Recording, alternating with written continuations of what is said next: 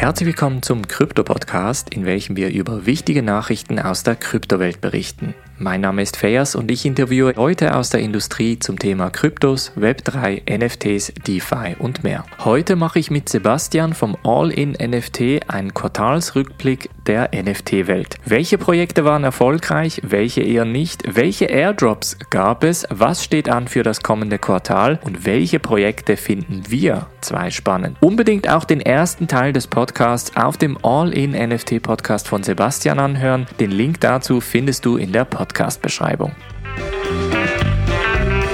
Und da würde ich gerne auch so deine Meinung, deinen Take zu hören, ähm, was du jetzt so sagst, was war ähm, vielleicht das größte Problem ähm, und wie hätte man das Ganze ähm, wirklich umgehen können, dass das Projekt vielleicht auch zum Sold Out es geschafft hätte und trotzdem so erfolgreich ist wie jetzt? Oder sagst du, das Projekt ist nur so erfolgreich geworden, weil wir so einen kurz, einen ver verknappten Supply jetzt haben? Ähm, was ist da so dein Take? Was würdest du quasi jetzt auch ähm, Unternehmen in dem Fall raten, die jetzt quasi was ähnliches versuchen? Ja, also das Erste ist, äh, sicher mal mit einem Experten zu sprechen, weil was ich halt merke, und ich muss da aber Porsche trotzdem noch ein bisschen Credit geben, anfangs haben sie vieles richtig gemacht. Sie haben ja im Herbst 22, glaube ich, auch schon an der Art Basel Po-Ups verteilt. Da gab es diese Po-Up-Geschichte immer wieder an gewissen Events. Niemand wusste so richtig, in welche Richtung es gehen wird. Und dann wurde ja später das NFT angekündigt. Und dann dachte man, ah, okay, mit dem Po-Up fahre ich da schon mal relativ gut. Der Teil war relativ cool. Der, wo es dann ein bisschen schiefgegangen ist, war ja auch die, die Partner, Kunstpartnerprojekte, die so ein bisschen aus dem Nichts gekommen sind, die man ähm, nicht richtig kommuniziert hat. Dann hat man eine Partnerschaft angekündigt und dann wieder zurückgezogen und so. Und das, das waren so ein bisschen Sachen, das sieht man nicht so gerne, weil das wirkt halt ein bisschen dis disorganisiert, oder? Von daher hatte ich das Gefühl, am Anfang hatten die Porsche-Leute wirklich gute Leute an der Seite, die, die ihnen vielleicht das Po-Up mal erklärt haben und wie das Ganze vonstatten gehen könnte. Danach kam so ein bisschen diese leere Phase und dann, wie du richtig gesagt hast, hat man das erste Mal auf die Community gehört. Ähm, jetzt ich glaube, es ist so ein bisschen, die Marktsituation war für Porsche natürlich Natürlich Premium Brand und Pricing und so weiter, da kann man sagen, was man möchte, aber der Markt war halt nicht bereit für ein Projekt, bei welchem keinerlei Informationen draußen gewesen sind, knapp ein ETH oder eben das 0,911 äh, ETH zu bezahlen. Jetzt ist natürlich ein Unterschied, wenn Sie die Perks im Voraus angekündigt hätten. Wenn Sie ganz klar kommuniziert hätten, hey, schaut, was ihr hier bekommt, kriegt ihr sonst nirgends und das sind zum Beispiel irgendwelche Beispiele, die wir euch offerieren können, dann habe ich das Gefühl, gäbe es genügend ich sag mal, äh, reiche Porsche-Fans, die auch, sich auch mit NFTs auskennen und die dann blind gemintet hätten. Das Problem war halt, dass man nicht wusste, was man mintet. Und wir sehen das halt immer wieder bei Corporate-Projekten, dass da einfach mal blind etwas angekündigt wird blind, wir machen jetzt Metaverse, wir machen jetzt NFT, mhm. wir machen jetzt Web 3 und alle schauen so ein bisschen leer in die Röhre. Keiner hat, keiner hat effektiv eine Ahnung. Hauptsache, man hat eine Pressemitteilung rausgegeben und das Management und die Aktionäre zufriedengestellt, weil man jetzt quasi auch Web 3 macht. Aber schlussendlich weiß man nicht, was mit Web 3 überhaupt noch nachkommt. Und ich glaube, das ist so ein Thema, da, da hätte man sich entweder die Experten ins Boot holen müssen und die, die dann den ganzen Mint quasi mitgemacht haben, oder aber sich so beraten lassen, dass man von Anfang an auf die Community gehört hätte. Der Fakt, dass der Discord zu war von Anfang an zum Beispiel, das kann ein Riesenvorteil sein, Exklusivität, Geheimnistuerei aber dann später, dass man den Discord immer noch zubehält, beziehungsweise halt mit dem NFT koppelt, etc., beziehungsweise da bis zum letzten Punkt. Und da meine ich wirklich, am Tag des Mintes war der Discord immer noch geschlossen und wir mussten die Informationen auf Twitter einsammeln das war einfach meiner Meinung nach schlecht geplant. Und das hätte man viel besser machen können. Und ich glaube, da gibt es das ein oder andere Unternehmen, das jetzt auch im Bereich Metaverse und Web 3 so ein bisschen einen Rückzieher macht, weil sie halt gemerkt haben, hey, das Ding, das funktioniert gar nicht so gut, wie wir wollten. Ähm, Metaverse, Web3, NFT, das ist sowieso nur ein Hype. Das war letzt, letztes Jahr gestern. Heute machen wir wieder AI und, und sonstige Spiele. Da gibt's ja auch einige Firmen, die, die du sicher auch beobachtet hast. Ja, ähm, ich finde das sehr interessant und würde da so eine Sache nochmal kurz aufziehen bezüglich Web 2, Web 3. Ich habe so ein bisschen das Gefühl, dass gerade gerade große Unternehmen Projekte das Problem haben, die sich quasi jetzt Porsche, die hatten wahrscheinlich in ihrem Kopf wirklich eine gute Idee. Das will ich ja gar nicht abstreiten. Die hatten wahrscheinlich ihre Roadmap im Kopf und dann wahrscheinlich terminiert, an dem Tag passiert das, an dem Tag passiert das, an dem Tag passiert das. Dadurch, dass wir uns aber in einem so neuen und volatilen Markt befinden, bin ich der Meinung oder glaube ich persönlich, dass du dich schon fast wöchentlich täglich will ich jetzt gar nicht sagen, aber wöchentlich mit neuen Gegebenheiten anpassen muss und wahrscheinlich auch dein NFT-Projekt mit möglichen Daten und Sachen, was du machst, wie du es kommunizierst, immer wieder anpassen muss. Und ich glaube, das ist einfach das, was bei vielen glaube ich, das Schwierige ist zu verstehen, die aus dem traditionellen Unternehmertum kommen, dass du nicht einfach mit einem klassischen Businessplan langfristig planen kannst, was immer von Vorteil ist, den kann man im Hintergrund haben. Aber ich glaube, dass gerade der NFT Web3 Space noch, vielleicht ändert sich das irgendwann, aber noch dazu in der Lage sein muss oder wenn du ein erfolgreiches Projekt hast, dass du, wie du beispielsweise auf Community Votings, die dann 24, 48 Stunden laufen, relativ schnell agieren kannst. Und das kann natürlich gleichzeitig ein Problem für große Brands sein, ähm, die, wie jetzt Porsche, die beispielsweise ein Okay auch noch von ganz anderer Ebene haben müssen, um Gewicht in gewisse Richtungen abzugehen, ne? sei es auch Absprachen mit Pressemitteilungen und sowas alles. Ich glaube, dass das ein sehr, sehr großes Problem noch für diese Brands ist und das vielleicht auch so ein Schritt ist ähm, oder eine Entscheidung, warum viele sagen, ich gehe erstmal zurück. Audi für mich ja auch so ein Beispiel, ne? auch wenn es jetzt so 22 her ist, ne? das Projekt, was da mit der OMR aufgezogen worden ist. Ähm, wie gesagt, ich habe mit dem Projektleiter bin ich ziemlich eng im Austausch. Und der hat mir gesagt, ey, Sebastian, es dauert halt wirklich ewig, bis mal Audi eine Entscheidung, weil Audi auch Großkonzern, nicht nur, da ist Audi USA, da ist Audi Europe, Audi Deutschland, bis da mal alle irgendwie was sagen oder zu einer Entscheidung kommen. Und bis man das irgendwie mitteilt, ist das Projekt eigentlich schon so gut wie festgefahren, ne? Oder muss man dann nochmal noch mal komplett neu umbranden. Und ich glaube, das ist das Problem, warum wir auch aktuell jetzt in der Phase eher kleinere Projekte sehen, die besser vorankommen als Projekte, ähm, und da nehme ich jetzt sogar auch Projekte wie jetzt zum Beispiel Doodles oder Artefakt, die gewisse Planungen haben, die sie vielleicht auch in ihrer Roadmap letztes Jahr schon haben, aber aktuell da ziemlich, ziemlich festgefahren sind. Und um da vielleicht den Kreis zu schließen, Yuga Labs größter Vorteil, irgendwie schaffen sie es immer, das optimal zu timen. Ich weiß nicht, ob es in ihrer Roadmap einfach so ist oder ob sie sich wirklich tagtäglich hinsetzen und sagen, ey, wir müssen uns hinsetzen und das kommt als nächstes oder wir müssen das wieder anders machen, dass die 24 Stunden irgendwie da am Arbeiten sind, um irgendwas rauszuhauen. Finde ich, finde ich sehr, sehr spannend. Ähm, ich würde sagen, wir gehen mal auf ein anderes Thema noch ein, was auch im NFT-Space mit drinne ist, aber gleichzeitig auch so ähm, noch, noch mehr Sachen wie jetzt auch bei dir in, in deiner Community noch auch ein bisschen mehr abdeckt, das weiß ich.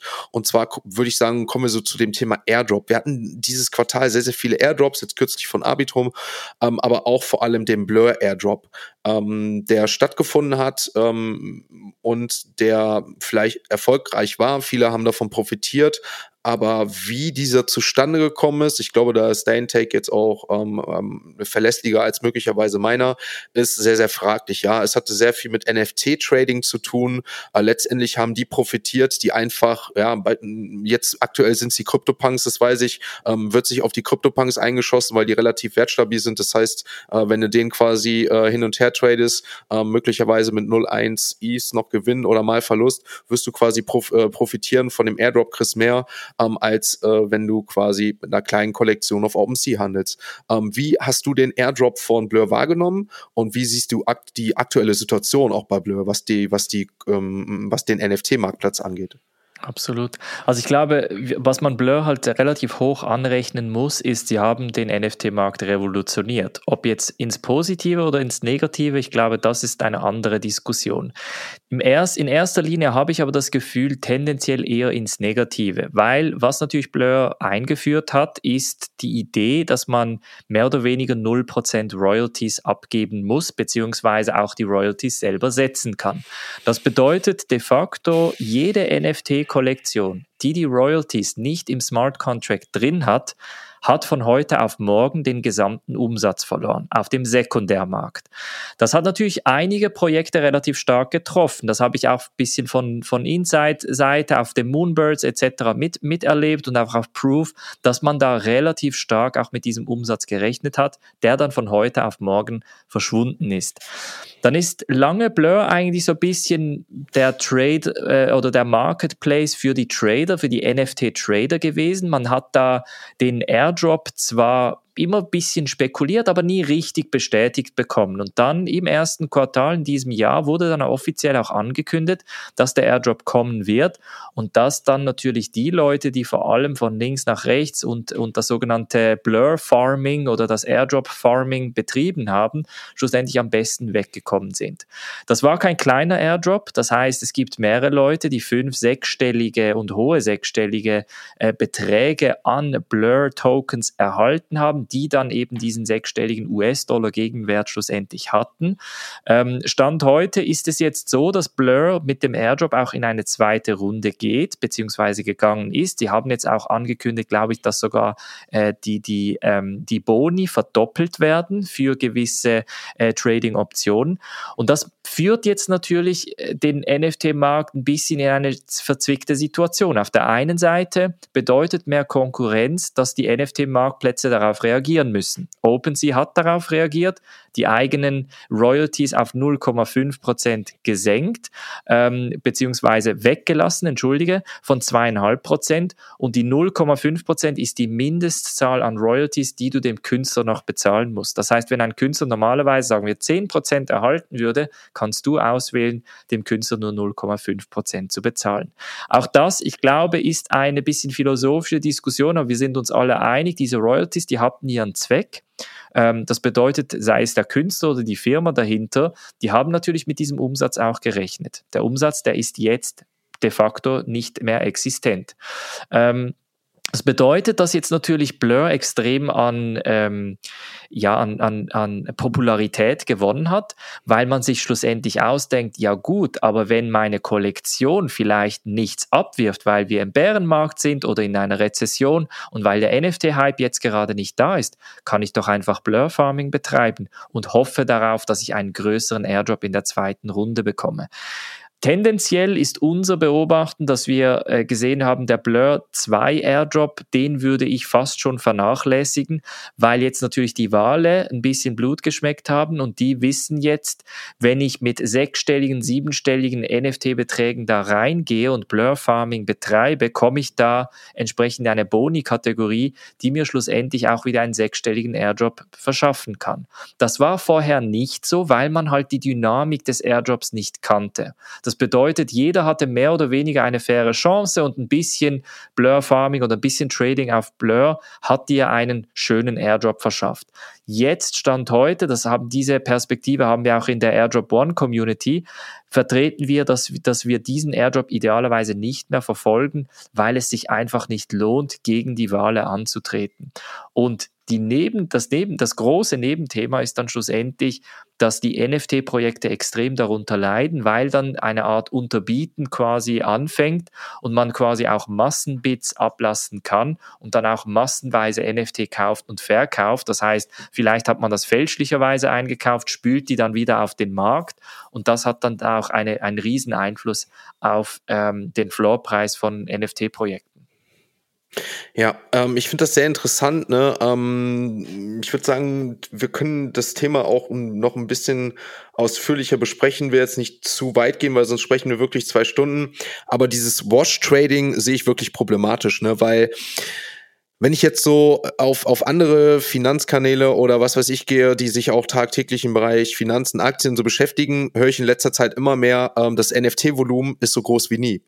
Natürlich ist das NFT-Volumen so groß wie nie, weil wir die ganzen Trader, die ganzen Wale haben, die tagtäglich auf Blur genau das machen, was, was, was du gerade vorgestellt hast. Ne?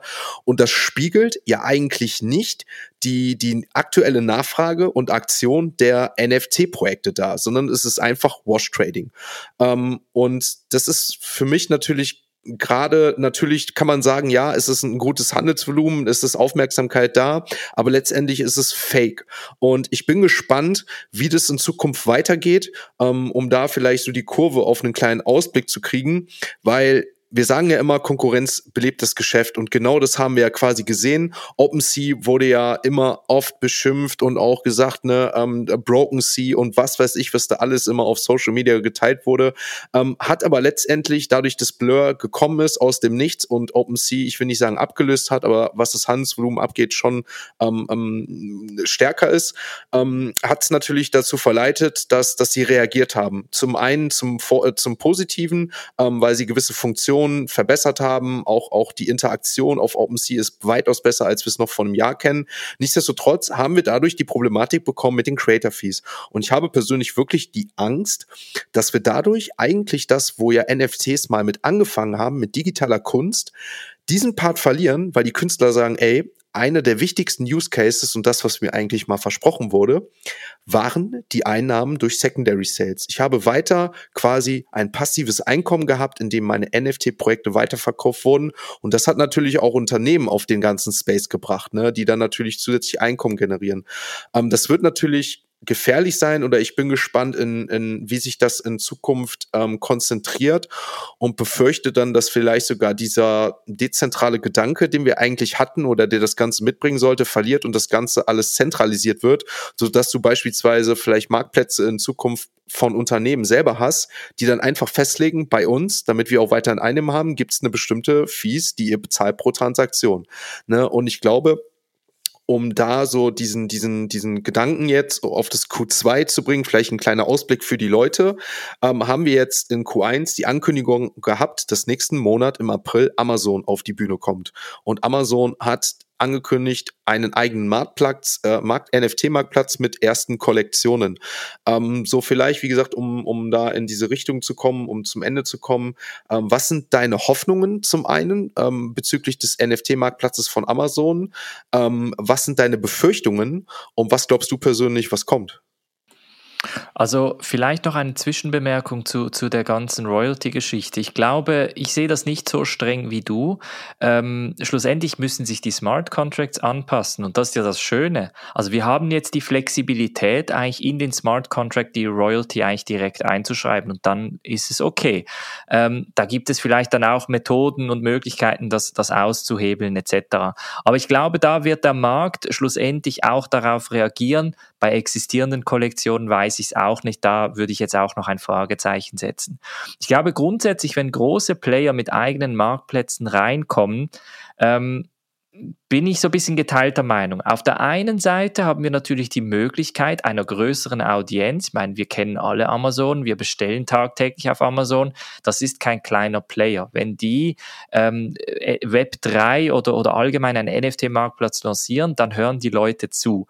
Gleichzeitig muss ich sagen, ich bin kein Fan davon, wenn die Großen einsteigen, weil es dann ein sehr einseitige, eine einseitige Audienz gibt, weil diese Audienz, die weiß nicht, wie man seine Kryptos selber verwahrt, die weiß nicht, wie man vielleicht Metamask benutzt, sie weiß nicht, was der Unterschied zwischen einem zentralisierten und dezentralisierten Marktplatz ist und dann haben wir natürlich schlussendlich einfach geteilte Audienzen. Was mir da ein bisschen Hoffnung macht, muss ich ganz ehrlich sagen, und da sagen viele, ja, aber das ist die Wirtschaft gewesen, was sie dazu gezwungen hat, Meta hat ja angekündigt, dass sie die NFT-Efforts komplett einstellen wird. Also das, das kam ja so ziemlich zum schlechtesten Zeitpunkt des Marktes, muss man auch sagen, dass man auf Instagram NFTs ähm, hochladen, kreieren und sammeln konnte. Das gleiche auch auf Facebook. Man konnte sie dann auch verifizieren und, und äh, markieren etc. Also das war auch eine Riesensache und ist jetzt, was, was waren das, vier Monate, sechs Monate? Ja, vier Monate waren es, glaube ich, ja und wieder verschwunden. Von daher habe ich das Gefühl, vielleicht nicht zu viel Hoffnung auf die ganz Großen setzen, weil schlussendlich die große Revolution wird nicht von den ganz Großen kommen, sondern von einem Marktplatz wie Blur. Vielleicht ist Blur jetzt nicht das beste Beispiel, aber ich glaube, schlussendlich werden es neue Marktplätze, neue Gedanken, neue Ideen sein, die das Ganze auf den Kopf stellen. Wir dürfen nicht vergessen, letztes Jahr, ziemlich genau um diese Zeit, vielleicht ein Monat vorher, hatten wir den Lux Rare Airdrop. Und das war natürlich, da haben alle gesagt, OpenSea ist tot, LuxRare ist die Zukunft, LuxRare ist dezentralisiert und LuxRare hat gewisse Optionen, Möglichkeiten, die ich mit OpenSea nicht habe. Blur, von Blur, da hat man gar nicht gekannt, gab es wahrscheinlich auch noch nicht. Blur ist erst in den letzten Monaten aufgetaucht und plötzlich spricht jetzt jeder von Blur. Und das ist eben das Schöne. Es ist eine extrem dynamische Welt, die uns auf Trab hält, aber gleichzeitig natürlich auf, auf den Markt reagiert. Wenn der Markt keine Royalties bezahlen möchte oder die Royalties quasi in den Smart Contract forcieren wird, dann werden wir das schlussendlich durch die Marktwirtschaft auch erleben. Wenn Amazon Erfolg haben wird, super, dann haben wenigstens die Leute eine gewisse Sensibilisierung auf das Thema. Wenn Amazon keinen Erfolg hat, auch okay, denn OpenSea, Blur, LuxRare äh, etc. und unsere Wallets, die gibt es immer noch und für uns ist das nicht eine Riesensache. Ich glaube, das ist mehr so ein bisschen die Geschichte an der Wall Street, weil dann die Leute sagen, ja, Meta zieht sich wieder aus dem Metaverse oder aus Web 3 zurück. Aktie unterbewertet, oh, überbewertet etc. Ich habe das Gefühl, das wird mehr für Schlagzeilen in dieser Welt sorgen als bei uns, weil wir wissen ja, wir kennen ja den Unterschied zwischen äh, einem großen Anbieter, der jetzt mit einem eigenen Marktplatz kommt. Und vielleicht noch eine Kleine Zwischenbemerkung, ich erwarte absolut, dass die ganz großen Brands ihre eigenen Marktplätze lancieren. Solange sie das mit Metamask in Verbindung, mit der Möglichkeit, dass ich Herr und Meister meiner eigenen Assets bin, machen kann, stört mich das ja nicht. Weil das ist ja das Schöne an Web3. Ich kann ein- und aussteigen, wie ich möchte. Das Problem ist, wenn dann der Marktplatz kommt und plötzlich gewisse Sachen forciert, die ich grundsätzlich als Endkonsument nicht möchte. Und da sehe ich, glaube ich, nämlich genau das größte Problem oder die größte Angst gleichzeitig, dass ich aktuell die Befürchtung habe, dass wir das nicht sehen, dass du möglicherweise nicht die Möglichkeit hast, mit Metamask und sowas auf diesen Marktplätzen zu agieren, weil möglicherweise Amazon mit einer eigenen Blockchain kommt, mit einer eigenen Wallet, weil sie quasi alles ich sag mal, aus dem klassischen Web 2 so mit übernehmen wollen ins Web 3, es einfach nur anders nennen und die Kontrolle komplett für sich haben wollen. Ähm, Apple ist da ja auch so das Beispiel, ne, diese 30-prozentigen Gebühren, die sie da erheben, ähm, um, überhaupt ähm, Transaktionen im Apple Store zu führen, wenn du überhaupt ähm, in den Apple Store kommst. Ne, das, das ist ja auch, äh, Solana hat es ja ewig versucht äh, und, und weitere ähm, Chains ähm, da mit Apple zu kooperieren und auch Projekte. Das sehe ich in dem Rahmen, wie gesagt, sehr, sehr problematisch problematisch und, und habe ähm, die Befürchtung, dass möglicherweise die NFT Main Adoption dadurch halt wirklich kommt, was wir natürlich alle hoffen. Aber der Gedanke oder diesen Space, wie wir ihn gerade haben oder uns um äh, oder uns auch eigentlich vorstellen, ähm, nicht so existieren wird, wie wir es uns hoffen, ähm, sondern dass dann wirklich diese Player, wie wir sie gerade genannt haben, die Oberhand haben werden und der dezentrale Gedanke, der immer wieder über Web3, über Blockchain einherkommt, nicht mehr so da ist, wie wir uns das Ganze vorstellen. Das wäre natürlich schade. Ob es so kommt, ist eine andere Sache. Ähm, aber wie gesagt, um da jetzt auch so zum Schluss zu kommen, ähm, dafür sind wir beide da Dafür werden wir hier tagtäglich für euch, liebe Zuhörer, berichten. Und ähm, ich würde einfach sagen, für uns beide, wollt ihr das nicht verpassen, gerne einmal die beiden Kanäle abchecken, gerne ein Abo da lassen, eine positive Bewertung. Wollt ihr das Ganze auch mehr haben, dann kommentiert das Ganze auch. Ähm, denn ich kann euch jetzt schon sagen, äh, Fairs, auch für dich, ähm, du hättest, glaube ich, jetzt auch noch tausend Themen, äh, die wir jetzt hier besprechen konnten. Ich habe nur Absolut. mal, wie gesagt, hier noch so ein paar Stichpunkte. Und das wären zum Beispiel in Q1, was alles passiert ist, Bitcoin-NFTs, äh, mhm. Shopify, ähm, Spotify-Integration, ähm, Pudgy Penguins mit Cross-Train, ähm, mhm. die, die Möglichkeiten, äh, Starbucks äh, Rewards-Programm, mhm. ähm, all, all das Sachen, äh, Mika-Verordnungen, die jetzt ansteht, nächstes Quartal und alles, das sind Sachen, ähm, wenn ihr das nicht verpassen wollt, dann empfehle ich euch, abonniert Fairs Kanal. Ähm, wenn euch meiner gefällt, lasst eine Bewertung da, könnt ihr auch abonnieren. Und Fairs, äh, ich danke dir ähm, für, für, für das nette Gespräch. Ähm, und ja, die letzten Worte natürlich für dich. Danke dir. Ja, hat sehr viel Spaß gemacht, wie du gesagt hast. Also die Liste, die wird nicht weniger. Äh, die Themen werden wahrscheinlich auch im Q2 genauso äh, überladen sein und wir werden da wirklich äh, entsprechend aussuchen müssen und deshalb unbedingt auch den ähm, Podcast von Sebastian abchecken, weil wir versuchen euch da wirklich auf Trab zu halten. Wir machen die Arbeit, wir, wir quälen uns quasi durch die Schlagzeilen und versuchen euch wirklich das Wichtigste vom Wichtigen zu präsentieren. Aber ich glaube, wir haben da gute eine gute Zusammenfassung hinbekommen und ich freue mich schon auf die nächste, idealerweise Quartalszusammenfassung. Deshalb unbedingt äh, Kommentar, Like, äh, Bewertung, alles da lassen und unbedingt uns wissen lassen, ob euch dieses Format gefällt. Dann machen wir euch äh, für euch das natürlich sehr, sehr gerne wieder. Und ja, hat sehr viel Spaß gemacht. Vielen Dank, Sebastian. Und ja, wir hören uns das nächste Mal. Danke, Fayas. Mir hat es auch sehr viel Spaß gemacht und ich würde sagen, dann haue ich für uns beide das Take raus. Danke fürs Zuhören und liebe Leute, schaltet dann das nächste Mal wieder ein. Mach's gut, Fayas. Bis dann.